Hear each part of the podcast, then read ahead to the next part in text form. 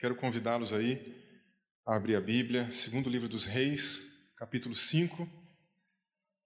No meio da mensagem, eu aproveito para dar uma palhinha sobre a reforma protestante, tá bom? Segundo Reis, capítulo 5. Vamos lá? Vamos ler a partir do versículo 1. É uma passagem conhecida, né? Não é nada inovador. Mas Deus é tremendo, né, para falar com a gente nas coisas simples, nas coisas que a gente já conhece muito bem. E a palavra dele nunca volta vazia. Segundo Reis capítulo 5, versículo 1 em diante, diz assim: E Naamã, capitão do exército do rei da Síria, era um grande homem diante de seu senhor, de muito respeito, porque por ele o Senhor dera livramento aos sírios. E era este homem herói valoroso, porém leproso. E saíram tropas da Síria, da terra de Israel, e levaram presa uma menina que ficou a serviço da mulher de Namã. E disse esta a sua senhora: Antes o meu senhor estivesse diante do profeta que está em Samaria, ele o restauraria da sua lepra. Então foi Namã e notificou ao seu senhor, dizendo: Assim, assim falou a menina que é da terra de Israel. Então ele disse ao rei da Síria: Então disse o rei da Síria: Vai, anda, e enviarei uma carta ao rei de Israel. Foi, tomou na sua mão dez talentos de prata, seis mil ciclos de ouro e dez mudas de roupa. E levou a carta ao rei de Israel, dizendo: Logo em chegando a ti esta carta, saibas que eu te enviei Naamã, meu servo, para que o cures de sua lepra. E sucedeu que, tendo que, lendo o rei de Israel a carta, rasgou as suas vestes e disse: Sou eu Deus para matar, para vivificar, para que este envie a mim um homem para que eu o cure de sua lepra? Pelo que deveras notai, peço-vos e vede, que busca ocasião contra mim. Sucedeu, porém, que ouvindo Eliseu, o homem de Deus, que o rei de Israel rasgara as suas vestes, mandou dizer ao rei: Por que rasgaste as tuas vestes? Deixai-o vir a mim, e saberá que há profeta em Israel. Veio, pois, Naamã com seus cavalos, com seu carro, parou à porta da sua casa, a, a porta da casa de Eliseu. E então Eliseu lhe mandou um mensageiro dizendo: Vai e lava-te sete vezes no Jordão, e a tua carne será curada, e ficarás purificado. Porém, Naamã muito se indignou e se foi dizendo: Eis que eu dizia comigo: certamente ele sairá, por-se-á em pé, invocará o nome do Senhor seu Deus, passará sua mão sobre o lugar e restaurará o leproso. Não são, porventura, Abana e Farpá, rios de Damasco, melhores do que todas as águas de Israel? Não me poderia eu lavar neles e ficar purificado? E voltou-se e foi com indignação. Então chegaram-se a ele os seus servos lhe falaram e disseram: Meu pai, se o profeta lhe dissesse alguma coisa, porventura não a farias? Quanto mais dizendo-te ele: Lava-te, ficarás purificado. Então desceu e mergulhou no Jordão sete vezes, conforme a palavra do homem de Deus. E a sua carne tornou-se como a carne de um menino e ficou purificado. Então voltou ao homem de Deus, ele e toda a sua comitiva, e chegando, pôs-se diante dele e disse: Eis que agora sei que em toda a terra não há Deus senão em Israel. Glória a Deus. Baixa tua cabeça comigo um pouquinho, vamos orar. Pai bendito, tua palavra é poderosa, a palavra é viva, Senhor, não volta vazia. Nós te apresentamos esse texto, te apresentamos a nossa vida também e pedimos a Deus, venha ao nosso encontro, Fala conosco poderosamente aquilo que a gente precisa ouvir. Vem nessa manhã, Senhor, usa aqui a minha vida, fala comigo também através de mim, e que todos nós possamos ser abençoados e edificados por essa palavra poderosa do Senhor. Nós assim oramos e nós assim agradecemos em nome de Jesus. Amém e amém. Glória a Deus. Como eu disse para vocês, nós estamos diante de uma palavra ou de uma passagem bíblica muito conhecida. Quem é que de repente nunca teve contato né, com esse texto aqui de Namã? O texto começa apresentando para a gente uma pessoa que talvez hoje em dia representaria algo que muita gente está em busca. Características de alguém bem-sucedida, não é? O texto bíblico começa apresentando para a gente, primeiramente, a função que esse, que esse, homem exercia no lugar que ele vivia. Ele era um homem de, é, de um país que era também chegou a ser um dos adversários do, do povo hebreu, do povo de Israel. Mas aqui eles estavam experimentando um período de tempo um pouco mais, mais de paz. Mas ele era comandante do exército, general do exército. Era alguém que tinha um cargo importante, certamente era um cargo de confiança, era também alguém bem remunerado. A sociedade de hoje está em busca disso. Hoje, as mensagens que mais fazem sucesso entre as pessoas, mensagens que alguém prega numa igreja, são mensagens voltadas para a prosperidade. Lamentavelmente, é um, um, Não que a gente seja contra a prosperidade, mas sim contra a teologia da prosperidade, que acaba invertendo os valores. E é muito do que a sociedade atual vem em busca dessa coisa do status, né? Naamã é esse homem que tem tudo do bom do melhor. Um chefe do exército, um comandante do exército. Era alguém que, além disso, também tinha uma boa reputação, um grande homem diante do seu senhor. Era um cargo de confiança, como a gente acabou de dizer. Tinha uma boa reputação na sociedade. Como eu venho, morei a maior parte da minha vida numa cidade pequenininha, eu sei muito bem o que é a gente estar preocupado com, com ter uma boa reputação.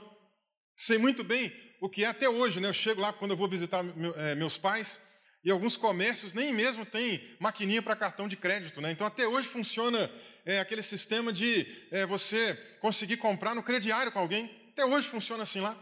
Eu lembro quando era mais jovem, a gente às vezes precisava ir até determinado comércio, né, para pedir para abrir ali uma conta. E muitas vezes o que acontecia é que a pessoa precisava checar né, o seu CPF, saber como é que você era, se você era uma pessoa íntegra, para poder vender para você a prazo no, no crediário. Sei muito bem como isso funciona. O que é ter uma reputação nesse sentido? E uma cidade pequena que todo mundo se conhece, você liga para alguém, conhece fulano de tal? Conheço, sei muito bem quem é, conheço o pai, conheço a mãe. É? Então é, é, muito dessa maneira como as coisas funcionam por lá. E Namã também era essa pessoa que tinha uma boa reputação, era alguém que poderia andar de cabeça erguida pela sociedade tranquilamente. Namã era um homem, é, além disso, corajoso, Diz aqui que por meio dele, também o seu exército teve um grande livramento, Deus usou ele para que esse livramento acontecesse. Então também tinha, além de uma boa reputação na sociedade, ainda tinha também esse olhar diante dele como sendo alguém é, realmente de coragem, de bravura. Mas é interessante o fato de que mesmo esse homem com tanta coisa positiva tinha um porém. E isso a gente vê também muito bem na sociedade atual. Pessoas que às vezes querem mostrar apenas o lado positivo do que elas têm, né? A gente vive num tempo aí que o pessoal mais aí da, da, da área de sociologia fala bastante disso, da gente é, nas redes sociais mostrar só aquilo que é positivo, mostrar só realmente o que é interessante, só coisa boa que acontece, só vitória, só coisa legal. Mas a, a, nossa vida não é a vida das redes sociais, a nossa vida é a vida lá dentro de casa, dentro do nosso lar. E a nossa vida real, ela também tem poréns. No caso de Namã, ele tinha tudo isso de bom, porém era leproso. Lepra não era uma coisa boa. Hoje, pelo menos, tem tratamento. A gente chama de hanseníase. Né? Naquela época, a lepra, na verdade, era aplicada a diversas doenças de pele. Né? Mas, nesse caso aqui, então, acreditamos que seja a lepra mesmo. Tinha que usar uma roupa diferenciada, não podia sair tendo contato com qualquer pessoa. Na cultura dos hebreus, havia uma lei específica para como lidar com os leprosos, tinha um leprosário. Ou na cultura do povo judeu, alguém contraiu essa doença, tinha que ficar afastado, tinha que ir para esse lugar, não, perdia o contato com a família. Dentro da cultura do povo judeu, a coisa era mais severa ainda, né? Era mais complicada. Mas aqui, pelo menos, ele usava algum tipo de vestimenta e conseguia ter algum contato com as pessoas sem, sem é, tocar. Mas se coloca no lugar dele. Imagina a situação: nós não sabemos se ele era casado ou, ou se tinha filhos, né? não sabemos como era exatamente ali é, é, a sua vida pessoal, não sabemos muitos desses detalhes. Mas imaginemos que ele tivesse filho ou filha. Quantas vezes ele queria de repente ir lá dar um abraço, dar um beijo, ter um momento de afeto, não podia. Ou com a sua esposa, estar mais junto, ter um contato mais íntimo, também não podia. Quantas vezes talvez ele queria é, conversar com alguém na sociedade, apertar a mão, dar um abraço, né, dar um, um feedback positivo, também não podia. Na cultura dos hebreus era tão complicado que se um leproso é, se ausentar, saísse da região onde ele estivesse no leprosário, ele tinha que tocar um sininho ainda por cima, para ficar avisando, né? Então o sininho batia lá o barulho e ele ainda tinha que gritar: leproso, leproso, leproso. Cultura daquele tempo lá, a falta né, de, de tratamento, de cura para isso era complicada demais, gente. Muito complexo. Nós também temos alguns poréns na nossa vida. Às vezes a gente vem para a igreja, sorri, as pessoas perguntam: como é que você está? Estou bem. Mas talvez por dentro, só você sabe que tem alguns poréns.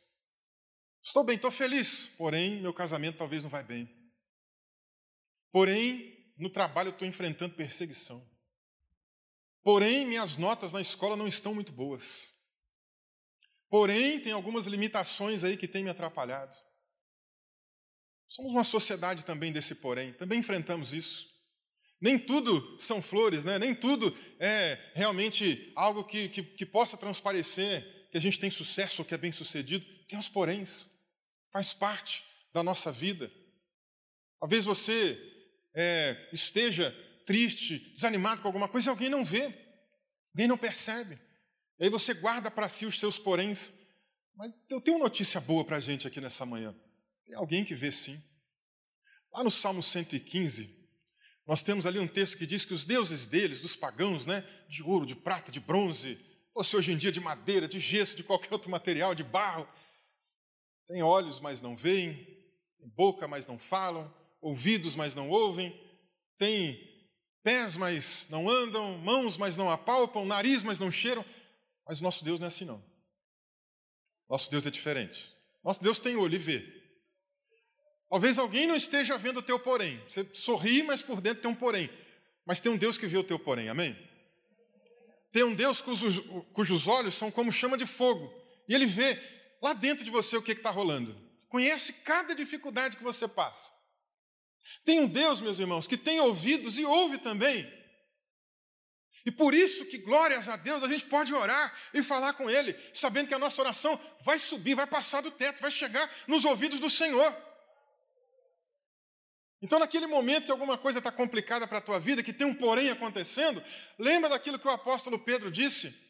Lance sobre ele a tua ansiedade, ele vai cuidar de você. Às vezes você fica pensando, não tem com quem desabafar, não tem com quem falar, fica difícil. Tem sim, tem um Criador, cujos ouvidos estão abertos e sensíveis para ouvir a tua voz. Tem um Deus que tem nariz e cheira, gente. Tem nariz e cheira. Salmo 141, versículo 2, é muito legal o salmista dizendo: Subam as nossas orações como um incenso perfumado. Quando você ora, é como se isso acontecesse, sabe? Subisse aqui um, um, um, um incenso, um perfume, né? E simbolicamente é como se chegasse nas narinas do Senhor. Então Deus está ouvindo também a tua oração, sentindo né, o perfume da tua oração. Que boa notícia, mas esse Deus também tem boca e fala. Porque Ele também toca no teu coração aí. Lá em Romanos 8 não diz que o Espírito Santo testifica com o nosso espírito que nós somos filhos de Deus? Deus testifica no coração da gente também outras coisas. Ele fala com a gente muitas outras coisas. Você está aqui no culto adorando e Deus está tocando no teu coração. A palavra está sendo pregada e Deus está falando contigo. Mensagem para você não temer, fica tranquilo, não sei qual é o teu porém. Porém, temos um Deus que tudo pode. Aleluia. Namã era essa pessoa desesperançada. Tinha um porém, o porém dele era muito maior do que o nosso porém, talvez. Porque o porém dele não tinha cura, gente. O porém dele não tinha tratamento. A lepra era uma doença tão terrível que muitas vezes ela é até utilizada na Bíblia como um símbolo de pessoas que estão afastadas do Senhor. Porque a lepra ela é, elimina a sensibilidade da pele. Eu tive um amigo em Minas que estava tratando ranceníase, né? E aí um dia ele estava me contando que ele foi ligar a moto e queimou a perna. Estava com a perna toda machucada. Por quê? Porque ele não sentia o negócio do cano de descarga da moto, pegou ali, machucou, queimou. Ele estava todo enfaixado. Eu falei, o que, que aconteceu? Ah, é porque eu tenho rancenise aqui, me explicou. A pessoa não sente. Não sei se você lembra de uma propaganda antiga, né? Quem é mais jovem, claro, não vai lembrar. Mas tinha uma propaganda antiga falando sobre tratamento da hanseníase, um rapaz numa fila, assim, acho que era do banco, com fone de ouvido, não estava ouvindo nada. Aí a fila andou, ele não percebeu, vinha alguém atrás com a caneta cutucando, né? E ele não sentia, perde a sensibilidade. Essa doença era tão terrível que ela é usada exatamente para poder simbolizar pessoas que estão se esfriando na fé, que não estão tendo sensibilidade com Deus. Essa doença é tão terrível que ela era um símbolo de maldição na vida de alguém, porque afastava a pessoa de tudo. Então, nesse caso, é como se ela representasse esse afastamento de Deus, de tão terrível que era essa doença. Namã tinha um porém terrível.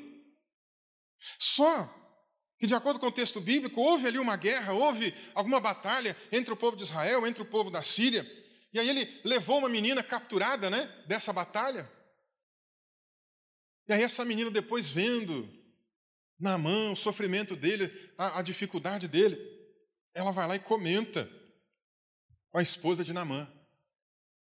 Olha, quem dera que ele pudesse lá em Israel, lá tem, tem um profeta que poderia orar por ele, né? E ver essa situação sendo mudada. Quando ela diz isso, acende uma luz no fim do túnel para Namã. Namã ali agora acende a esperança. Já deve ter tentado de tudo, né? Vou tentar mais uma coisa agora, não tem problema. Vamos lá. Mas o que é legal também é o fato de essa menina não, não ser mencionada, a gente não sabe o nome dela. E essa é outra coisa da sociedade hoje, né, gente? Enquanto, por um lado, tem muita gente querendo ser bem-sucedido, né? Por outro lado, a gente tem também essa coisa, essa busca pela fama, por ser conhecido. E olha aqui que interessante, gente. Não, não se sinta um ninguém por causa disso, não. Ah, eu não sou conhecido, ninguém sabe. Isso é, isso é, é, é bobagem. Tem uma menina aqui que a gente não sabe nem o nome, não sabe nem a idade, não sabe o nome do pai da mãe, não tem informação nenhuma, mas olha como é que ela foi usada por Deus. Tem tanta gente no anonimato por aí. Você pega lá a, a fala de Paulo em 1 Coríntios capítulo 12, comparando o corpo de Cristo com é, a igreja, né, com o corpo realmente, né, o corpo de Cristo como um corpo humano. E é tão interessante aquela comparação, porque ali Paulo está dizendo: olha, às vezes tem pessoas que se sentem inferiorizadas. Ah, porque eu sou pé, eu não sou do corpo, porque eu sou mão, eu não sou do corpo, que é uma coisa mais visível, que é mais visibilidade. Para com isso. Deus vai te usar em, em lugares aí que você nem imagina, mesmo no anonimato.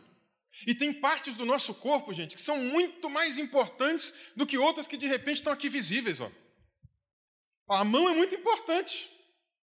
Importantíssima. Você vai lá, pega a comida, leva na boca, olha que coisa boa, né? O pé, as pernas, importantíssimas, vão ajudar a gente a se locomover, a não ficar precisando de ajuda para alguém empurrar a gente. Aí tem um outro órgão aí que ninguém vê, bem escondido, e a gente só dá atenção para ele quando a coisa fica ruim, que é o coração. Está lá guardadinho. E assim é na igreja. Tem muita gente no anonimato em casa orando, intercedendo por nós. Quantas vezes lá, minha família já estava indo na igreja, né? O pai, minha mãe indo para a igreja e tal. Faziam nada na igreja ainda, novos na fé, novos convertidos, né? A minha mãe estava lá, de joelho, orando pelo filho, pedindo: salva meu filho, toca nele. Às vezes está cheio de gente como essa menina aqui, ó, no anonimato, não são conhecidas, mas estão sendo úteis na obra de Deus. Deus quer usar você onde quer que você esteja. E inclusive em situações que pareçam ruins, né? Porque essa moça foi levada como uma prisioneira de guerra. Tinha todo motivo para se rebelar, ficar com raiva. Mas não, gente, ao invés disso, olha como é que ela foi usada. Ela trouxe essa perspectiva diferente, olha, quem dera que ele fosse em Israel. Isso acendeu a, a expectativa em Naamã. Naamã pensou, agora o meu porém pode ser resolvido. Vamos lá resolver isso daí, conversa com o rei dele. O rei dele escreve uma carta. Ele pega essa carta, pega alguns presentes também, pega algum dinheiro, pega alguma coisa que ele pudesse dar de, de presente, né? E vai até a terra de Israel, vai até a capital em Samaria. E chegando por lá, em Samaria, ele procura já o rei de Israel. Leva essa carta, leva os presentes.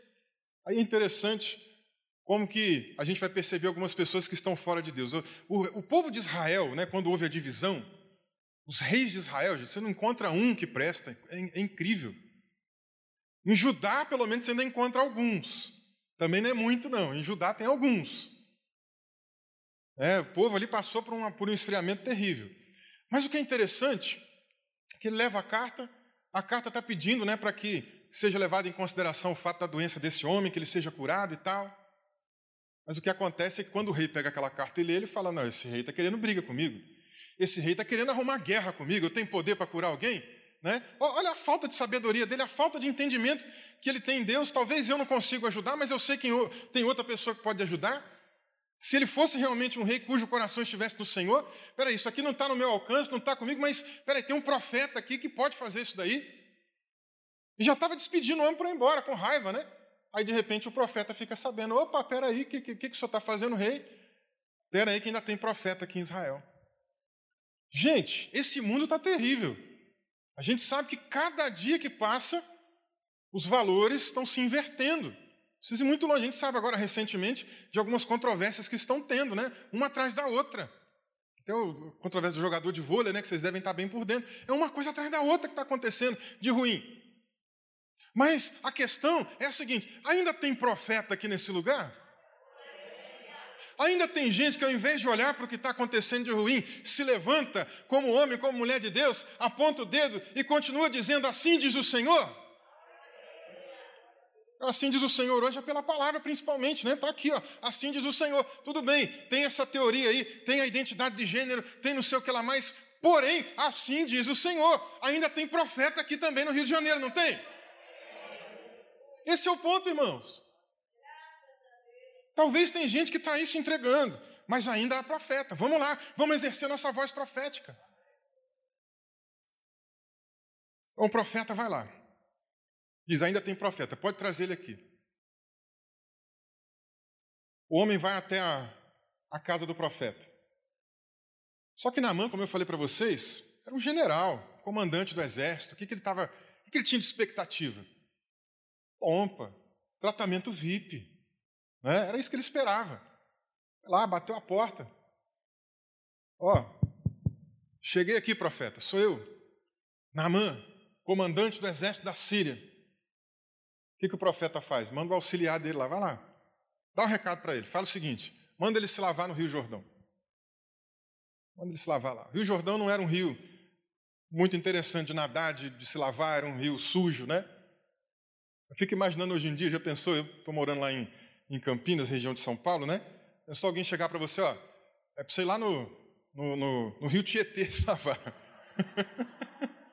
Está entendendo? Você iria, né? Aí, primeiro lugar, na, é, é, não recebe nem a, a, a, visita ali direto, né, o atendimento direto do profeta. Aí ele já fica chateado. Já recebe um recado. Ele deve ter imaginado, não, entra aqui, por favor, senta aí, tá, ó, né?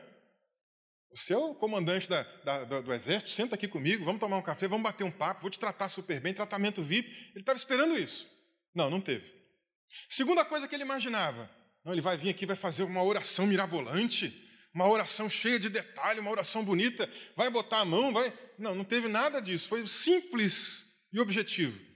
Vai lá, e se, e se banha, mergulha sete vezes no Rio Jordão. E ele fica irado, gente. Fica irado. E aqui deixa eu abrir um parênteses dentro do, do que nós estamos comemorando, que você vai entender onde eu quero chegar. Estamos comemorando 504 anos de reforma protestante hoje. Glória a Deus por isso. Lá, naquele tempo, quanta coisa terrível que estava acontecendo, né? Lá na, na Europa. Pessoal vendendo salvação, já pensou? vendendo metragem quadrada no céu, com as indulgências. Imagina alguém oferecer para você: você quer um lugar no céu? Claro que todo mundo quer. Então, é só você pagar X reais aqui, e aí você vai ter lá 10 metros quadrados, é seu. Pode ficar tranquilo, está pago aqui, pode levar embora. Era um dos pontos que as indulgências né, tinham a ver ali naquele tempo. Imagina que, que situação. O povo adorando o dente de alguém, nem sabe se o dente era de verdade. Quem estava ontem na palestra lá do bispo Martinho Lutero, sabe, viu tanto detalhe riquíssimo que ele trouxe, né? Que caos, gente, que estava naquele tempo. 102 anos antes dessa data, um outro homem, numa outra região, região lá da República Tcheca, Tchecoslováquia, né? Tinha sido morto, porque vinha também combatendo algumas dessas coisas. E é interessante demais quando ele está sendo acusado de heresia, de crime de heresia, é preso, o pessoal acaba com ele, né? corta o seu cabelo, desenha é, é, figuras de demônio no seu rosto, faz um monte de covardia, pega os seus livros e queima, e fala: se você é, não, não se retratar, você vai morrer. Esse homem chamava John Hus. Não, não vou me retratar, vou continuar firme nisso daqui, é o que eu acredito e tal. E aí mandaram ele para a fogueira. Os biógrafos dele dizem que ele morreu cantando louvores a Deus, mas ele fez um trocadilho com o nome dele, que foram ali algumas das suas últimas palavras, né? E o trocadilho que ele fez é o seguinte: o nome dele, no idioma é, de onde ele vivia, significava ganso. E ele falou assim: ó, vocês estão matando um ganso, mas daqui a 100 anos, Deus vai levantar para si um cisne, e vocês não vão poder fazer nada contra ele. Gente, isso aí não é profecia, eu já não sei mais o que é profecia. Porque ó, 102 anos depois, Martim Lutero está lá colocando as teses dele, as 95 teses, na porta do castelo da igreja de Wittenberg, na Alemanha. 102 anos depois, a coisa aconteceu, uma reforma começou realmente a ocorrer ali pela Alemanha e depois se alastrou por toda a Europa. E alguns princípios muito valorosos foram reverberados, né? A escritura somente é a autoridade de fé para a gente. Não é um documento de um papa, não é um documento de um concílio, é a escritura. O que a palavra de Deus diz é autoritativo. Esse é o primeiro ponto, só a escritura, né? Não é só isso, claro. Né? A salvação é pela graça mediante a fé, nunca por obras. Então, é reverberado ali somente a graça, somente a fé, só a graça, só a fide. Maria, ou qualquer outra pessoa piedosa lá, do, seja do Antigo Testamento ou do Novo Testamento, não pode fazer nada por nós. Nenhum mártir pode, inclusive, interceder por nós. Então, há um outro princípio sendo reverberado, somente Cristo. Porque em nenhum outro há salvação, gente. Não importa o nome de ninguém, senão o nome de Jesus Cristo, só nele existe salvação. E glória também é somente a Deus, que não adianta você se prostrar para uma imagem, não adianta você se prostrar para um anjo. Né? João até fez isso, né? ele ficou lá impactado, o apóstolo João. Teve lá uma, uma visitação angelical, ele falou: Nossa, um anjo se prostrou. Opa, levanta, rapaz. Eu sou tão servo de Deus quanto você. Glória somente a Deus, só lhe deu glória. Pela providência de Deus, houve uma reforma religiosa. Começou na Alemanha e se alastrou por outros países europeus. A providência de Deus. Mas eu quero dizer uma coisa mais interessante ainda. Deus não está preocupado apenas em, em reformar dogma, doutrina, instituição. Tem uma outra coisa que Deus quer reformar melhor, que são pessoas, são indivíduos. Segundo aos Coríntios, capítulo 5, versículo 17, diz: se alguém está em Cristo, nova criatura é. A palavrinha nova que aparece ali, gente, é tão interessante. Porque ela, ela significa, ela, ela vem da ideia né, de você fazer algo novo, mas aproveitando também, podendo aproveitar o que já existe. Eu sempre dou um exemplo fácil da gente assimilar. Essa cadeira que vocês estão sentados aí, né? Uma cadeira super confortável. Imagina que você estivesse tendo uma aula aqui, né? Fosse uma sala de aula e você quisesse aproveitar essa cadeira e aí ela é desconfortável para escrever. Ela não tem braço. Ao invés de eu jogar a cadeira fora, o que eu vou fazer? Vou reformar a cadeira. Vou reformar a cadeira.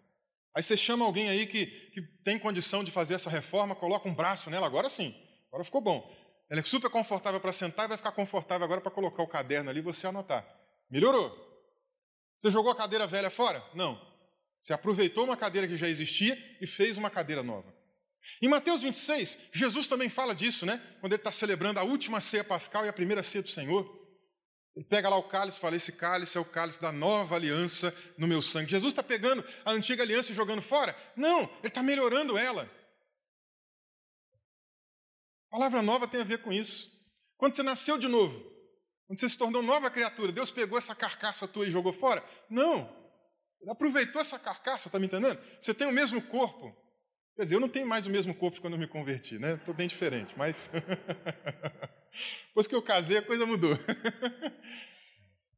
Mas Deus não jogou fora a carcaça, está me entendendo? O que, que ele mudou em mim? Como que ele me fez nova criação? Lá dentro, de dentro para fora, gente.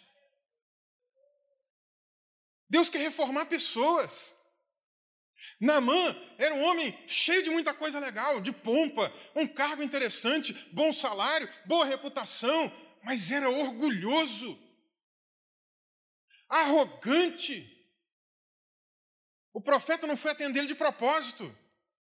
Homem arrogante. Não me atendeu. Não veio aqui falar comigo. Eu sou o general do exército, como é que o senhor não vem falar comigo? Arrogância, gente. O que, que adianta Deus curar um homem da lepra, mas virar um ex-leproso arrogante? Adianta alguma coisa? Não.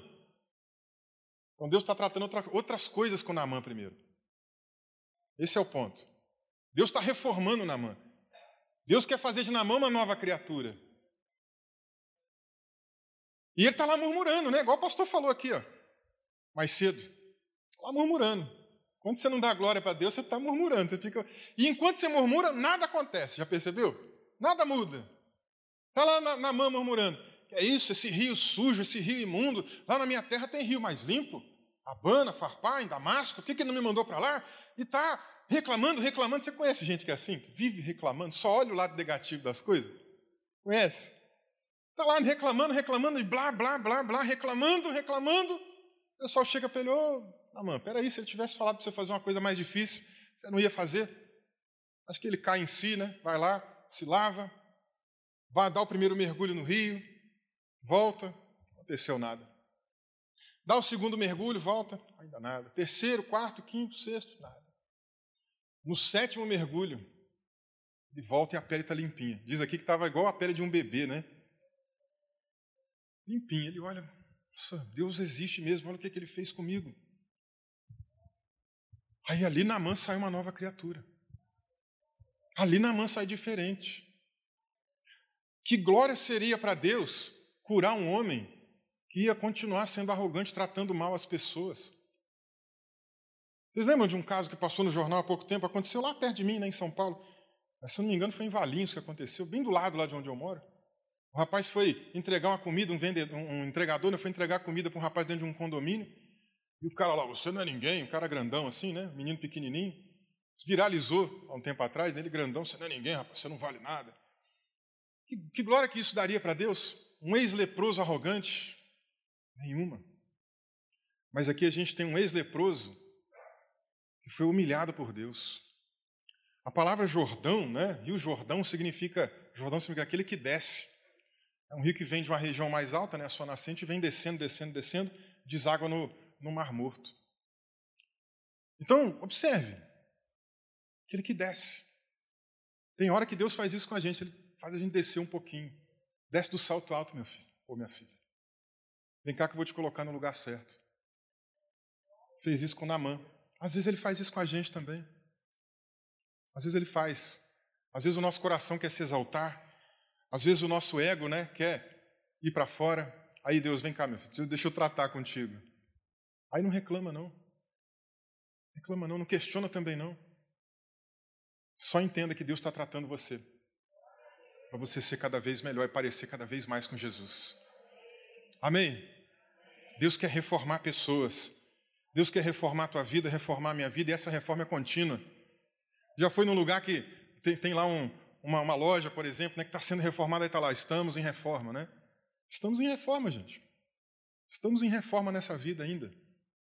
Mas vai haver um tempo que isso vai acabar. A gente vai chegar na glorificação e a obra vai ficar completa. Aquele que começou a boa obra. Aleluia! Você pode fechar os seus olhos comigo aí um pouquinho? Vamos orar. Deus bendito, muito obrigado por esse tempo, Pai. Muito obrigado, ó Pai, por essa palavra nós estamos aqui, Senhor, à tua disposição. Continua trabalhando no nosso coração, nos reformando, fazendo com que a gente seja cada vez melhor para a tua glória, para o teu louvor. Senhor, nós queremos colocar a nossa vida nas mãos do Senhor, seja o que for, ó Pai, no nosso caráter, que precisa ser lapidado, que precisa ser modificado. Nessa manhã, Senhor, nós clamamos, continua fazendo a tua obra em nós. Eu não sei, ó Pai, aquilo que é preciso ser feito na vida desse irmão ou dessa irmã, mas, ó Deus, vem trabalhando, vem trabalhando na minha vida também. Todos nós queremos refletir a tua imagem o mais perfeitamente possível. Também oramos, Senhor, para que o Senhor use esses irmãos, para que, como aquela menina anônima, ó Deus, levou a tua palavra para aquele homem, que também isso seja, ó Deus, feito no nosso meio, para que em qualquer ambiente que a gente esteja, ó Deus, ainda que a gente não seja conhecido aqui das pessoas, do povo, mas a gente é conhecido do Senhor, e que a gente leve essa tua palavra, palavra de esperança, para que mais pessoas também sejam reformadas, para que mais pessoas também sejam transformadas pela glória do Senhor. Deus amado, em nome de Jesus, continua fazendo em nós a obra que o Senhor tem, ó Deus, para fazer em nós. Como a gente acabou de dizer aqui, aquele que começou a boa obra, ele é fiel para cumprir. Cumpre, Senhor, em nós, cumpre, ó Deus, em cada um de nós, é o que nós oramos e também agradecemos no nome de Jesus Cristo. Amém e amém. Glória a Deus. Você pode aplaudir Jesus. Aleluia.